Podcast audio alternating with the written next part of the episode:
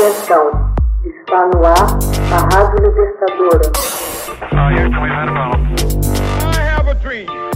Assim sendo, declaro vaga a presidência da República. Começa agora o Hoje na História de Ópera Mundi. Hoje na História, 26 de maio de 1882, formada a Tríplice Aliança na Europa. Em 26 de maio de 1882, é firmada a Tríplice Aliança, acordo militar entre o Império Alemão, o Império Augusto-Húngaro e o Reino da Itália, formando um grande bloco de países aliados no centro da Europa. A Tríplice Aliança estabelecida que cada uma das nações garantia apoio às demais no caso de algum ataque de duas ou mais potências sobre uma das partes. O objetivo principal era construir uma barreira político-militar que isolasse a França da Europa Ocidental. O acordo entre a Alemanha e a Itália nesse ponto era bem específico, afirmando que seu apoio não se estenderia a um ataque vindo do Reino Unido.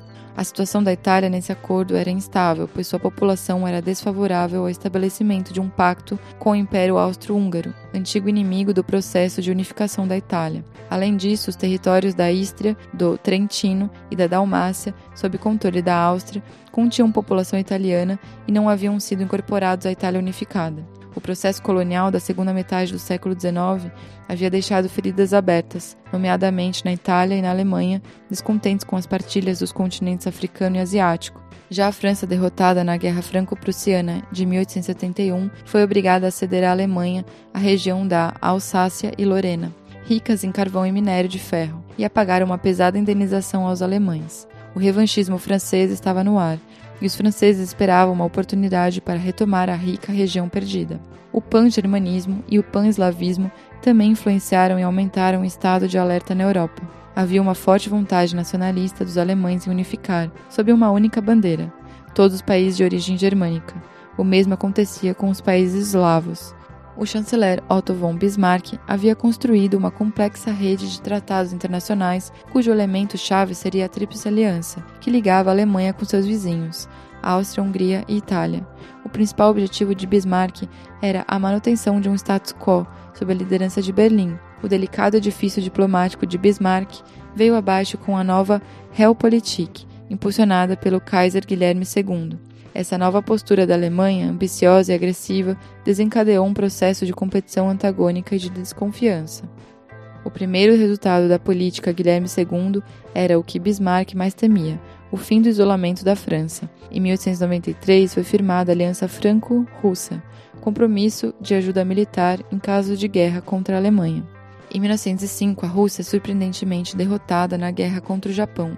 Esse fracasso fez com que a Rússia abandonasse suas pretensões no Extremo Oriente e centrasse sua atenção nos Balcãs, o que levou a um inevitável choque com o Império Austro-Húngaro. Pressionadas pela crescente agressividade e ambição territorial na Alemanha, a França e a Grã-Bretanha puseram fim às suas diferenças coloniais e assinaram a Entente Cordiale em 1904. Por fim, depois de resolver seus problemas na Ásia Central, Pérsia e Afeganistão, foi firmado em 1907 o Acordo Anglo-Russo. Estavam fincadas as bases da chamada Tríplice Entente entre França, Grã-Bretanha e Rússia. Nos anos prévios da Primeira Guerra Mundial, dois grandes blocos que acabaram enfrentando se haviam configurado: a Tríplice Entente e a Tríplice Aliança. A ascensão de potências extra-europeias, Estados Unidos e Japão, significou a passagem de um concerto europeu a um concerto mundial de potências. Duas guerras exemplificaram essa transformação: a Guerra Hispano-Americana, de 1898, e a Guerra Russo-Japonesa, em 1905.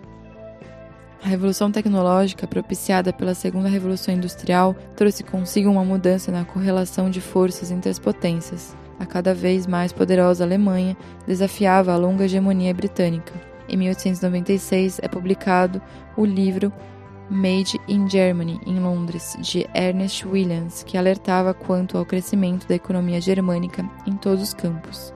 A Weltpolitik necessitava de uma armada poderosa. A crescente indústria naval alemã significava um claro desafio à hegemonia naval britânica. Londres respondeu em 1907 com a construção de um novo tipo de encouraçado, o Dreadnought. A resposta germânica não se fez esperar. As potências lançaram-se numa verdadeira corrida de armas navais. o colonialismo exacerbou a disputa entre as potências industriais europeias em busca dos territórios e mercados. O imperialismo levou a que os atritos entre as potências extrapolassem os marcos europeus e tivessem lugar em qualquer rincão do mundo. História então a grande guerra travada entre as duas grandes alianças. A Itália, tendo firmado a Tríplice Aliança, passa para o lado da Tríplice Entente contra a Áustria-Hungria em maio de 1915 e contra a Alemanha em agosto de 1916. A justificativa era de que a Tríplice Aliança era um acordo de defesa e foi o Império Germânico o agressor. Hoje na história, texto original de Max Altman, organização Haroldo Cerávolo, gravação Michele Coelho, edição Ela Manuelle. Você já fez uma assinatura solidária de Opera Mundi? Com 70 centavos por dia, você ajuda a imprensa independente e combativa.